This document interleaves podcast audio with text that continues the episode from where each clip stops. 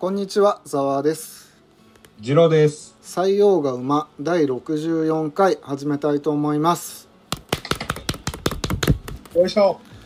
よし、もうすぐね、この暑いのも収まると思うんですけどね、だんだん。ああ、まだ暑いですけど、まあね。うんこ暦の上ではもう9月入っちゃえば秋なんですよね、確か。あれ ?8 月も秋じゃないですっけ違いましたっけ？あ、そうなんでしたっけ？ごめんなさい。えっと、1、2、3が春で、4、5、6が夏で、7、8、9が秋じゃなかったですっけ？違いました？あ、そうなの？え、違ったかな？だって一番暑いじゃん。だって、い1月新春とか言ったりするじゃないですか。ああ、はいはいはいいや、まあ、その、昔はもしかしたら、この時期暑くなかったのかも。はい。はいや、わかんないです。すげえ適当に言うてます。あ。あー、なるほどね。うん、適当ですね。あ、違いました？なんか若干違うようですよ。あ、そうですか。はい。あ、えっとですね、はい。ごめんなさい。一つ、先週言い忘れたことがありまして、先週、はい。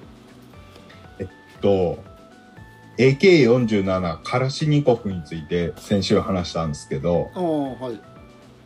あのね、これの映画があるんですね。それをぜひ紹介したい。最近すごい映画、映画見てますね。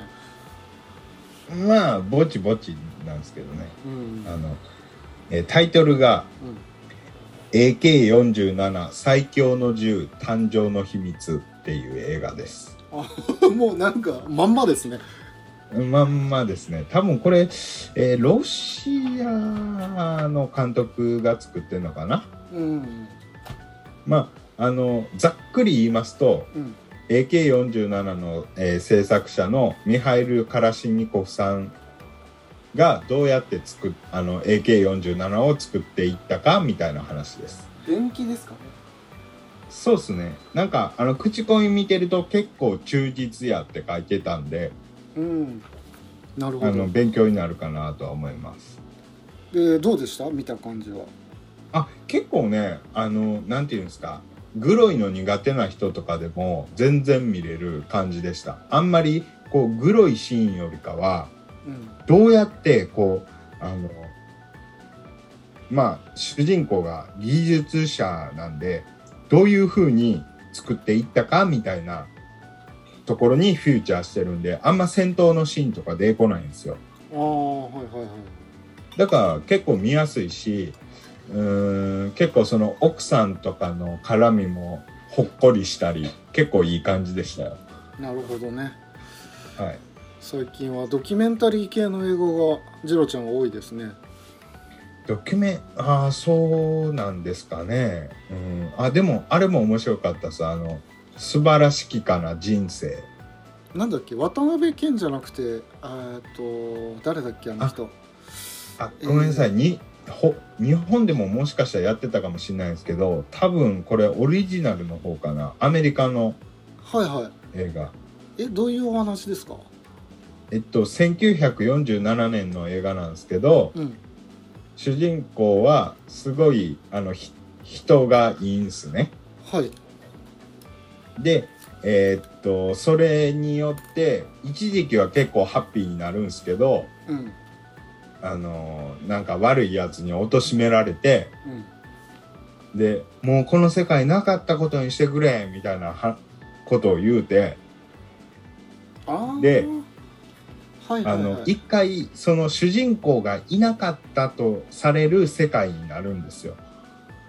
あーなんか全然違うわ日本の僕が知ってる映画とあ、本当ですか？はいまあ、それによって、あの、あ、自分はやっぱり、その世界を経験して、あ、自分はやっぱりこの世界に生きていたいみたいな風になって、ハッピーエンドみたいな感じ。うーんなるほど逆にその SF とかは見ないんですか？SF、SF、SF って例えば、いや変な話。ET とかさジェラシック・パークとかさ。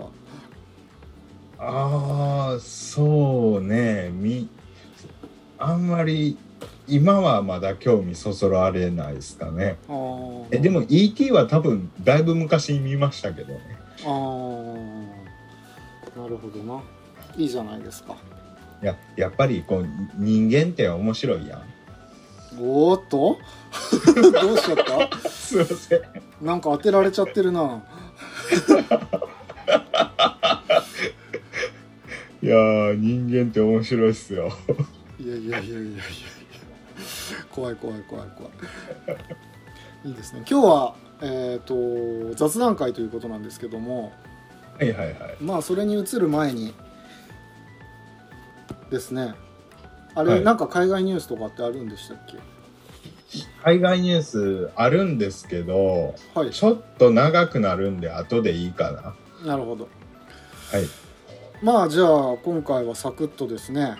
いつもの私のコーナー、明日使えることわざをお教えしようと思います。使えるやつね。今回のは使えますよ だって前回の「ならぬ堪忍するが堪忍」は自分の心の中で言うみたいな感じだったじゃないですか。まあだって本当に怒ってる人にそんなこと言っても聞いてもらえないでしょ。だから使えへんや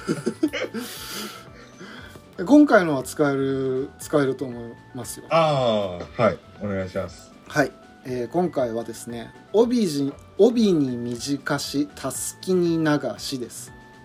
ああはいはい。あ僕それよく聞くんすけど意味いまいち分かってないんですよねあ、意味はですね、まあ、帯に短し、たすきに流し。意味は中途半端で何の役にも立たない例えです。ああなるほどうん、まあ例としてはですね、まあ、新年会をやりたいが帯じ帯に短したすきに流しでちょうど良い会場がなかなか見つからないとか、うんうんうんまあ、たすきっていうのは仕事がしやすいように着物の袖をくくる紐のことですね。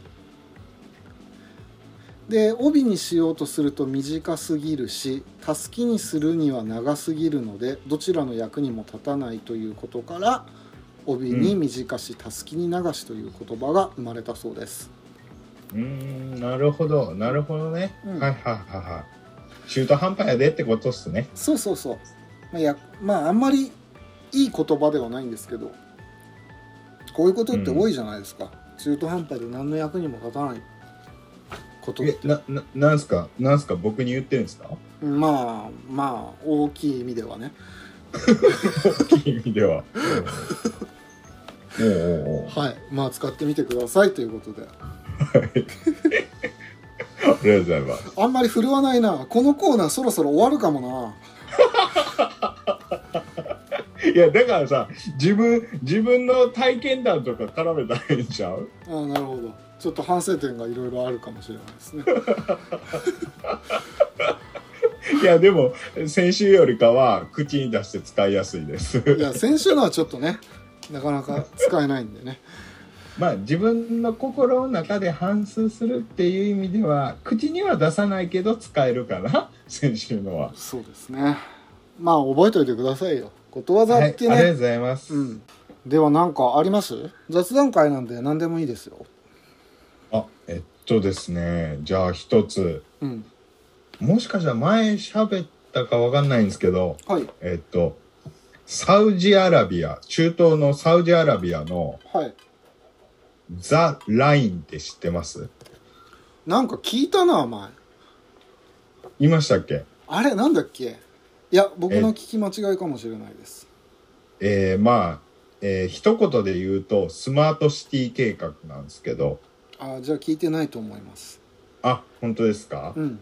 えーっとまあサウジアラビアの、えー皇太子であられるムハンマド・ビン・サルマン殿下が発表されたんですけども なんか略してください。殿下でいいですわ。サルマンで、はい。サルマンさんで。はい。あ殿下にしましょう。殿下に。あのーまあ皇太子殿下が、うん。あのー発表されたんですけども、はい。これね、えー結構前1年くらい前にすでに発表されてたのかな？うんそれがなんか結構具体的な日本語のニュースとして上がってたんで、ちょっと取り上げたいと思います。はいはいえースマートシティ計画なんですけど、これがすごいんですよ。えっとね、サウジアラビアの北西部、まあ結構まあ砂漠が結構多いエリアなんですけど、うんそのエリアに未来都市、まあスマートシティ、ザ・ラインっていう名前の都市をあのデザインして、えーまあ作りますせ、みたいなことを発表したんですね。うんで、この都市がすごくて、うんまず幅が200メートル、200メートル？狭いなまあまあ聞いてくださいよ。はいは幅が200メートル、いうん長さが170キロメートル。細長えなそうそうそう。で、標高が500メートル。標高ほうほうほうほだから、細長くて、えう高低差があるってことね、まあ、えー日本で言うとどこや？あの、えーっと、東京タワーなんかよりかはもちろん高くて、あそうか500メートルか。あそうそう。あえーっと、アベノハルカスよりも高いのかな？ほうほうほうほうほまあ、超高い。う、うん、そういう空間に都市を作りますせっていう構想を発表したんですね。構想ですねはいそうです。まあ多分実際にもう着手してるんじゃないかな。だって去年の時点ではもう言ってたんで。うんで、これがですね、うんあのーまあ殿下は、うんまあやっぱりこう、あの、サウジアラビアって結構やっぱ石油に依存してるから、うんまあいつかやっぱ枯渇するっていうのはわかるじゃないですか。うんそうだ,、だからいつまでも頼ってられへんし、はいはいさらに言うと、まあ、えー最近の風潮でもやっぱ SDGs とか、その再生可能エネルギーとか持続可能な社会をみたいな風潮があるじゃないですか。うんうんそれ、そういう考えのもと、あのーそういう石油にあんま依存しすぎず、うんうんあのー再生エネルギー、まあ太陽光発電とかね、はいはいを使って、えーっと、都市を回しますと。このザ・ラインでは。うんで、えーその、えーその空間の中、えー幅200メートル、170キロ、標高500メートルの空間の中では、うんえーすごく便利な、あのーなんていう、ハイテク都市を構想してはるんですね。おーおーおーおー端から端まで高速鉄道が走ってて、で、えーっと、20分くらいで端から端まで行けるとか、っていうかさうん。端から端っていうかもうすげえ坂道なわけでしょ？高低差が500メートルあるってことは。あれ？違う？ん？え、えーっと、ん？ん？坂道？え高低差が500メートルあるあご標高、標高。あーそうか、あ、あ、ごめんなさい。言っちゃえば、多分、多分ですけど、僕も、あの、完璧には理解してないですけど、うん、あの、500メートルの細、超細長いビルがあるって考えればいいかもしれない。あーそこに鉄道が走ってんの？そうそうそう、鉄道、それが上の方にあるのか下の方にあるのかわかんないけど、ほんほで、端から端まで20分くらいで行けて、ん なるほど。で、インフラとかを全部こう、目立たないとこに、地中にあったかな？全部埋めちゃって。う、ん。で、あの、配送とかも、もうその地中で全部自動的にオートメーションで、こう、配送とかもできて、うん。えー、で、もちろん中には、あの、そういうビルばっかじゃなくて、緑もすごいふんだんに取り入れて、うん。えー、さらに言うと、あの、一回ね、動画見れるから、あの、見てほしいんですけど、はい。あの、結構引きで見ると、うん。あの、その、側面が全部ミラーになってるんですよ。ええー、熱そ多分それでもしかしたら、あの、発電とかも考えてはるんかもしれないですけど、うああなるほどねいや、わかんないですよ、ちょっと具体的なことは。で、うんだから引きで見ると、ちょっと風景に溶け込んでる風にも見えるんですよ。ああっていう都市。さらに、その中では、あの、なんかすぐ公共施設とかにもアクセスできるシステムになってるらしいです。まあでもまだ構想だからね。いや、構想って言ってももう1年前の話なんで、すでにいろいろ着手してあるかもしれないですよ。なるほどな。そんなのが。で、もっと言うと、あの、収容人数は900万人ぐらいって考えてあるらしいです。はあ。すごいでもね一見、一見聞くと、いやいやいや、なあほな、みたいな風に思うかもしれないですけど、うん。でも、あの、別に擁護するわけじゃないですけど、うんスマホ買って、テレビ買って、昔の人からすると、なあほなって感じじゃないですか。今ねちょっと動画見てますけどすごいっすね、すさまじいでしょ、これ。この未来感「スター・ウォーズ」の世界みたいだもんいや、本当に、本当によ。こんなの本当できんのか？いやー、わかんないですけどね。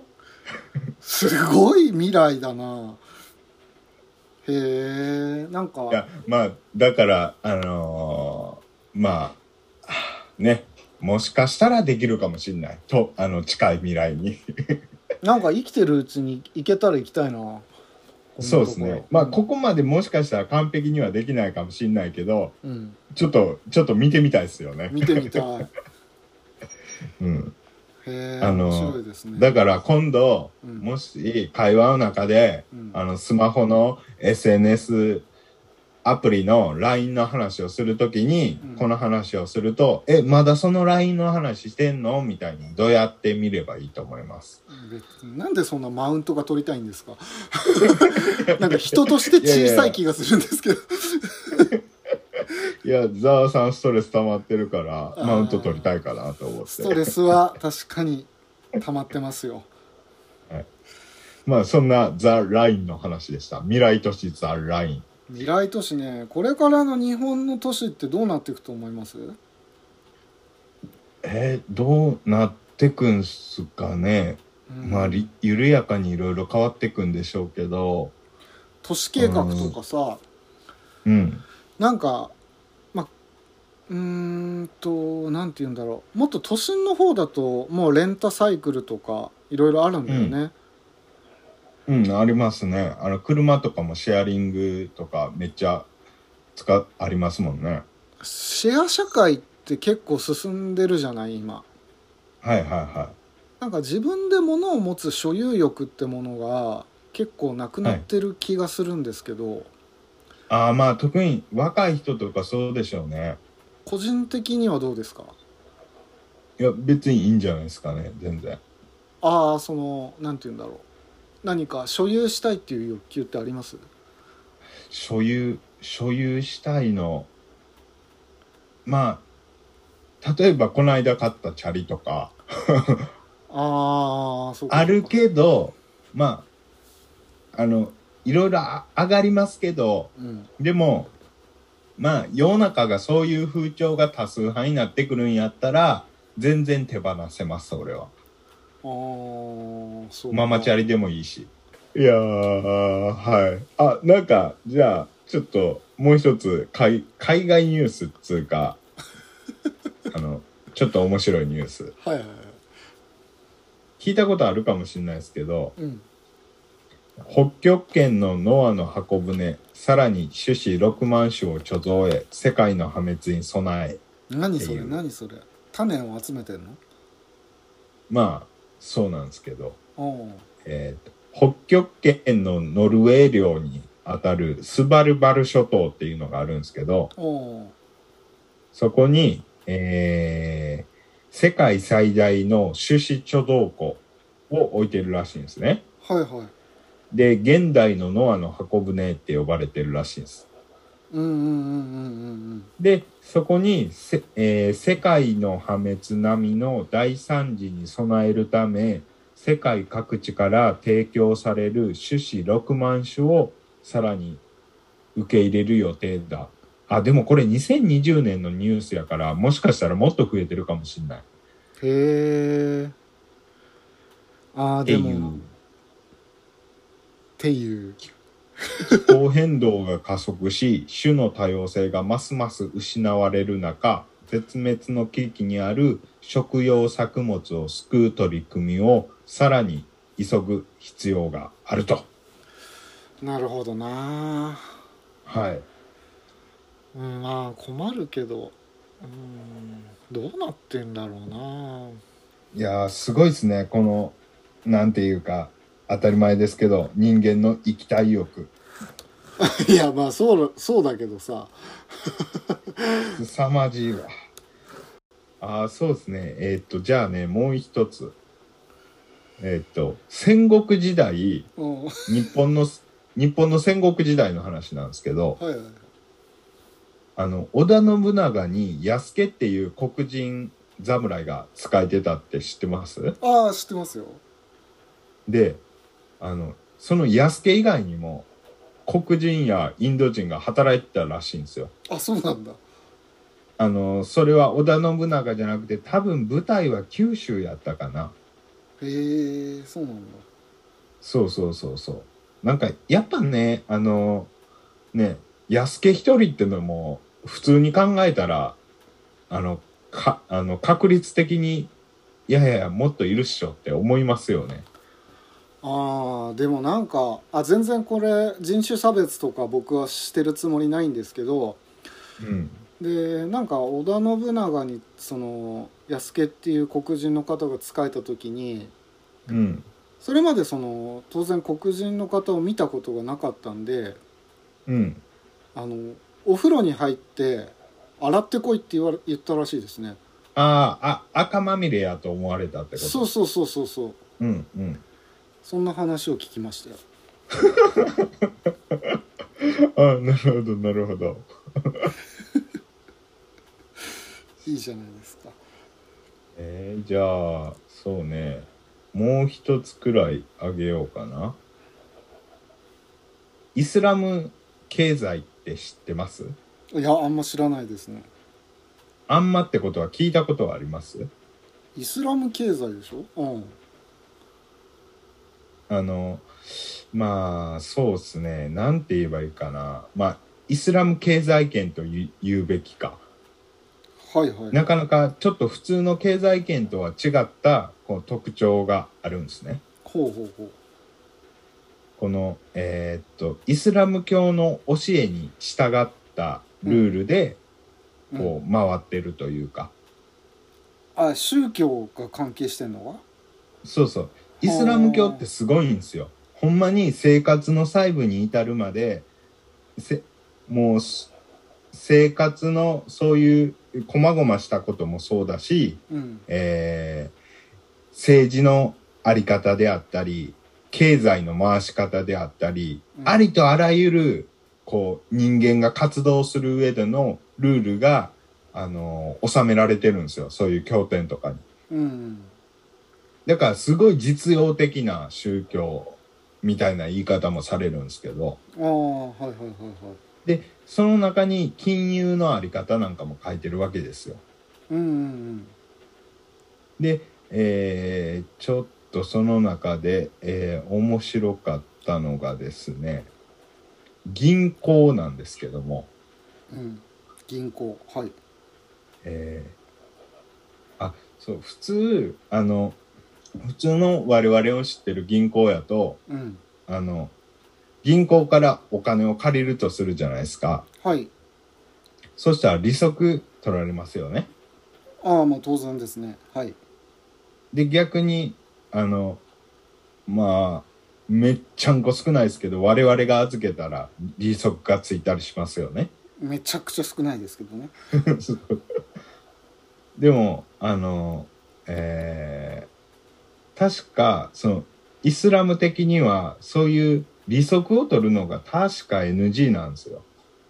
ああはあはあはあはあはそうそうあのちゃんと労働をして得なきゃいけないお金はみたいなうんうんうん働かずにお金を得るのは悪いことってされてるんですねはいはいはいだから人にお金を貸しても利子を取るっていうのはダメなんですようんうんところがこのイスラム銀行っあまあイスラム圏のその銀行なんですけど、うんうん、イスラム銀行っていうのはうんちょうまいことお金を得てるんですよ。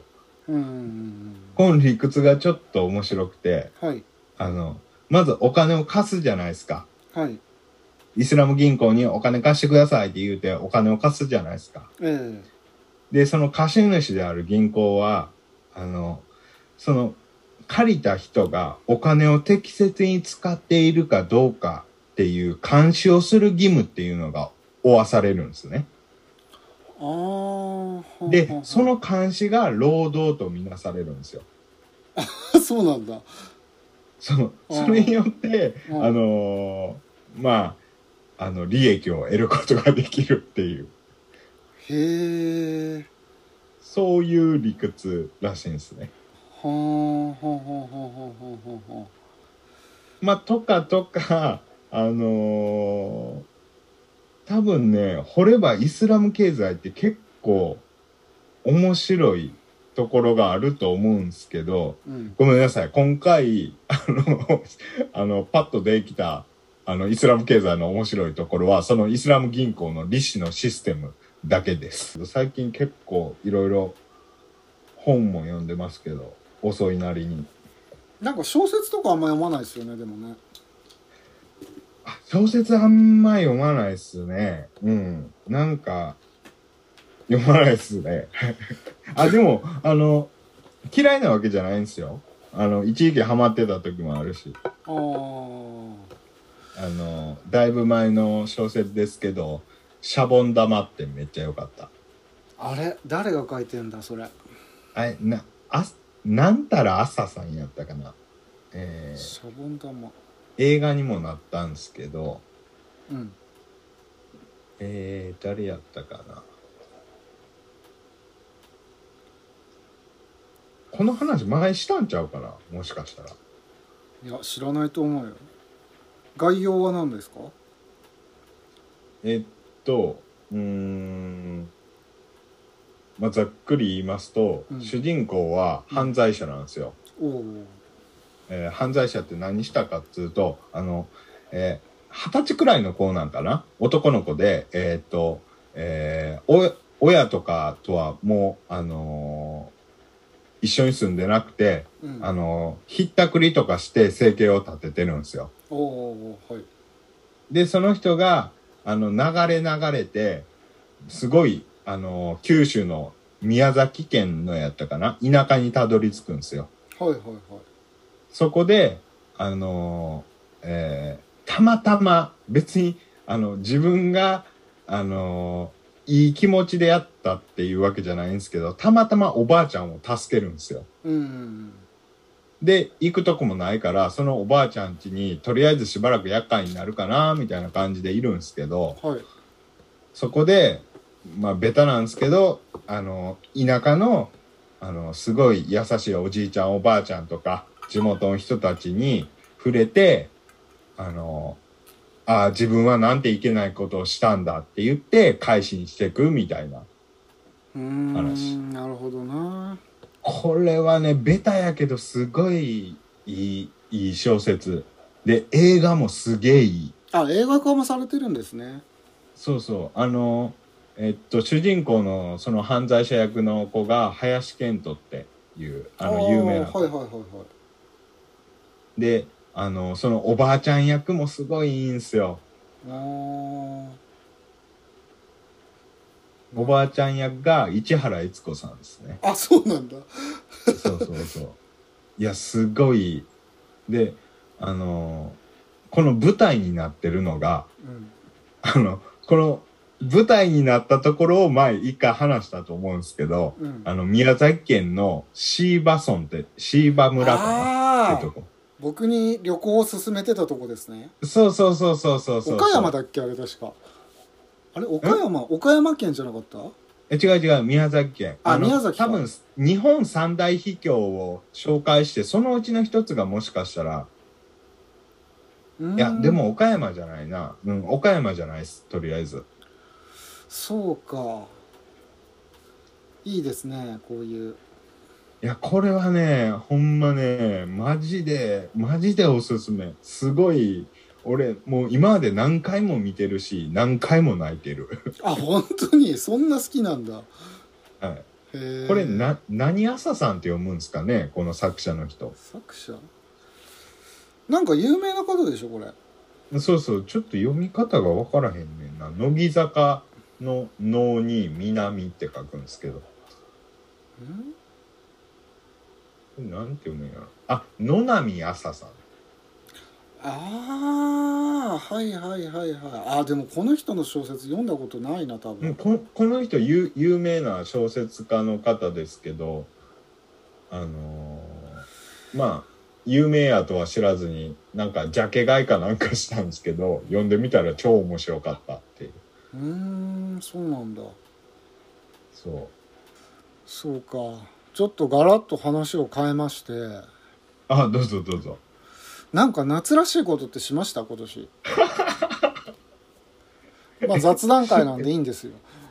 えー夏らしいこと？ああそういえばあのこれ収録してるのが、えー8月13日土曜か。はい、えっ、と一昨日の休山の日で休みだったじゃないですか。ああはいはい。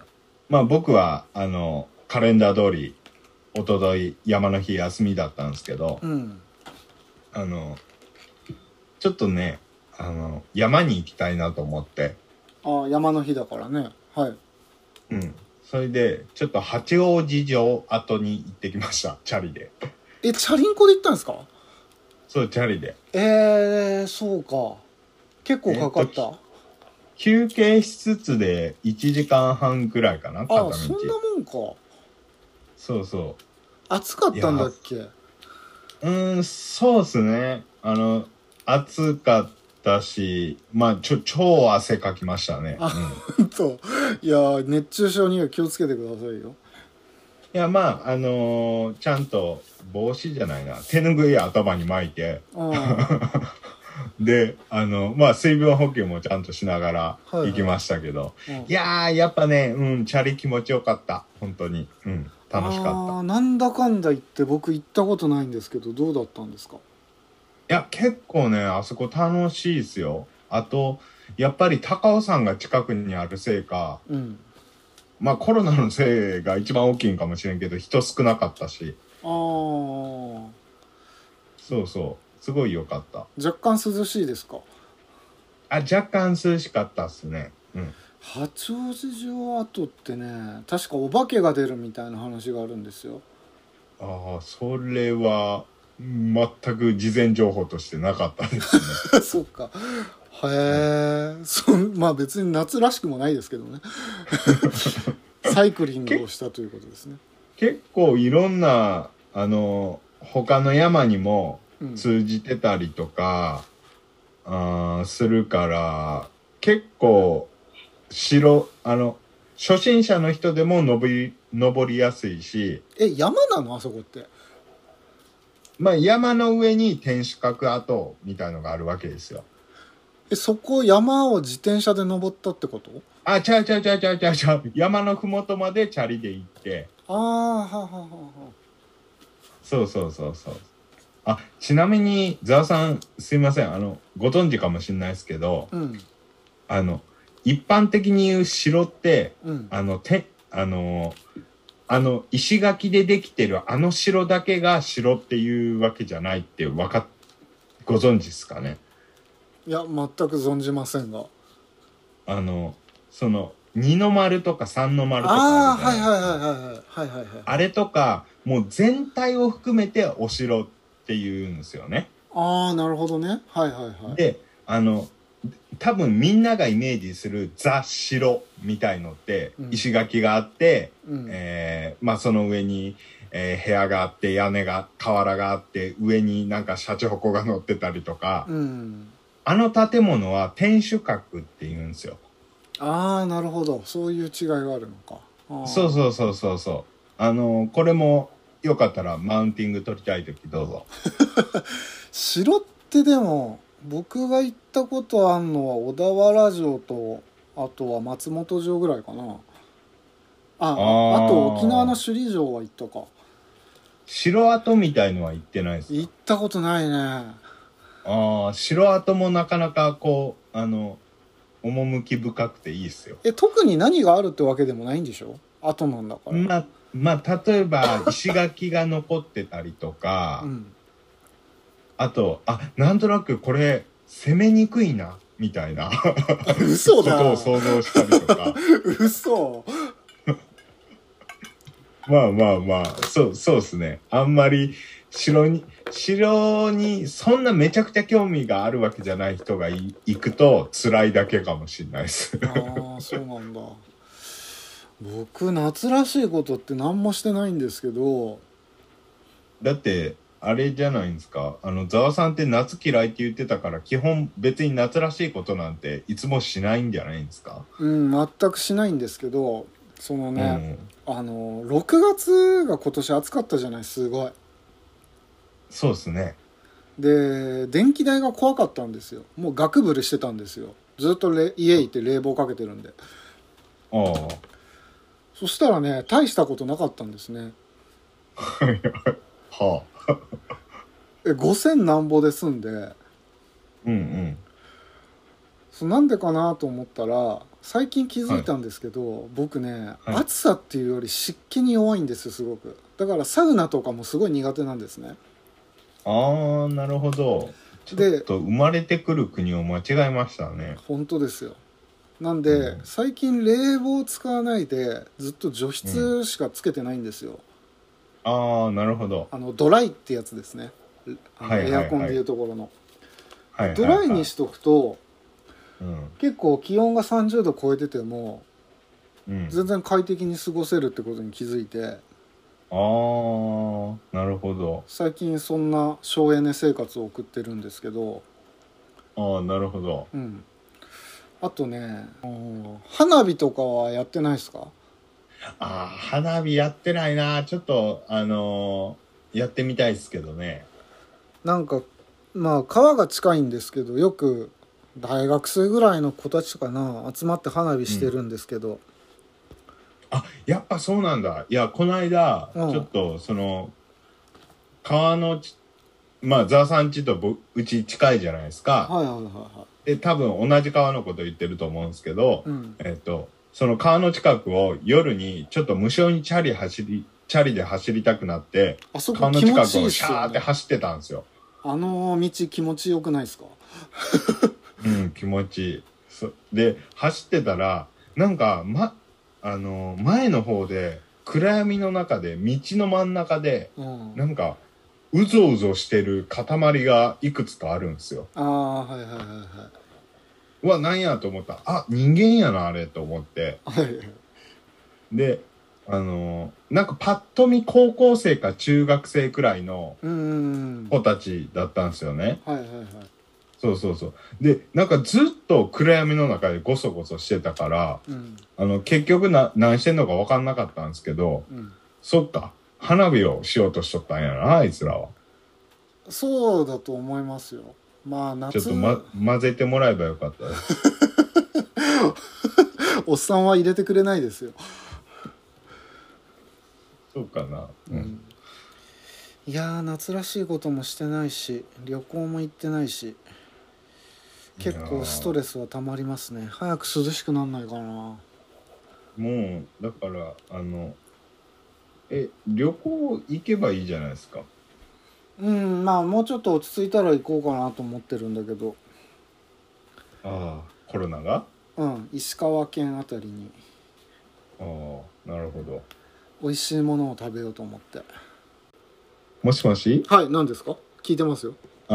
えっ、と、板橋区のある居酒屋に行ったんですけど、うん。あの、そこね、あの、たまたま、そ、外に、あの、メニューがあって、その中に、イワシの刺身って書いてあって、あ、イワシの刺身最近食ってないなと思って、うんたまたま入ったお店なんですけど、うん。まず雰囲気がすげえ良くて、板橋区？はいはいはいはい。あの、板橋駅のすぐ近くなんですけど、うん。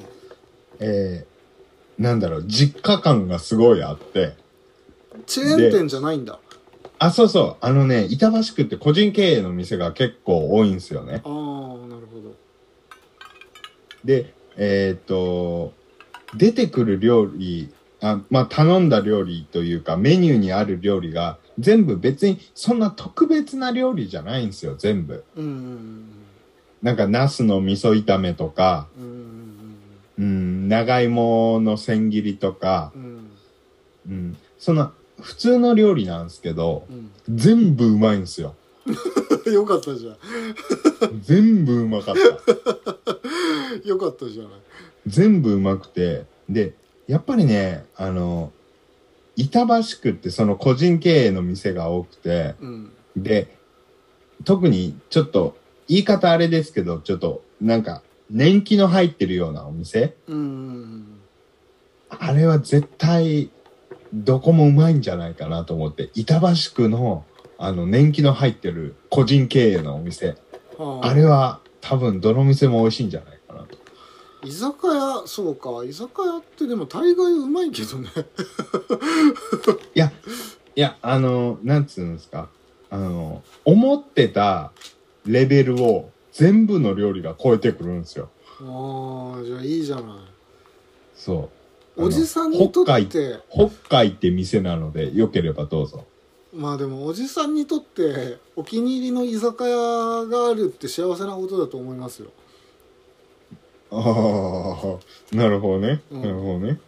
まあ僕はお酒飲まないんでよくわからないですけどうん。まあ、そして僕は居酒屋、居酒屋なのにご飯を2杯おかわりしちゃったけど。いやいいんじゃないですか居酒屋も行ってないな。あーそうか。いいお店ね。あんまりお店僕知らないんですよ。まあ、それは、あんまり飲みに行かないからじゃないですか。うんまあそうだけど。昔からか。あ昔からあんまり、あんまり知らないですか。うんあんまり好きじゃないんだよねあ、そうですか。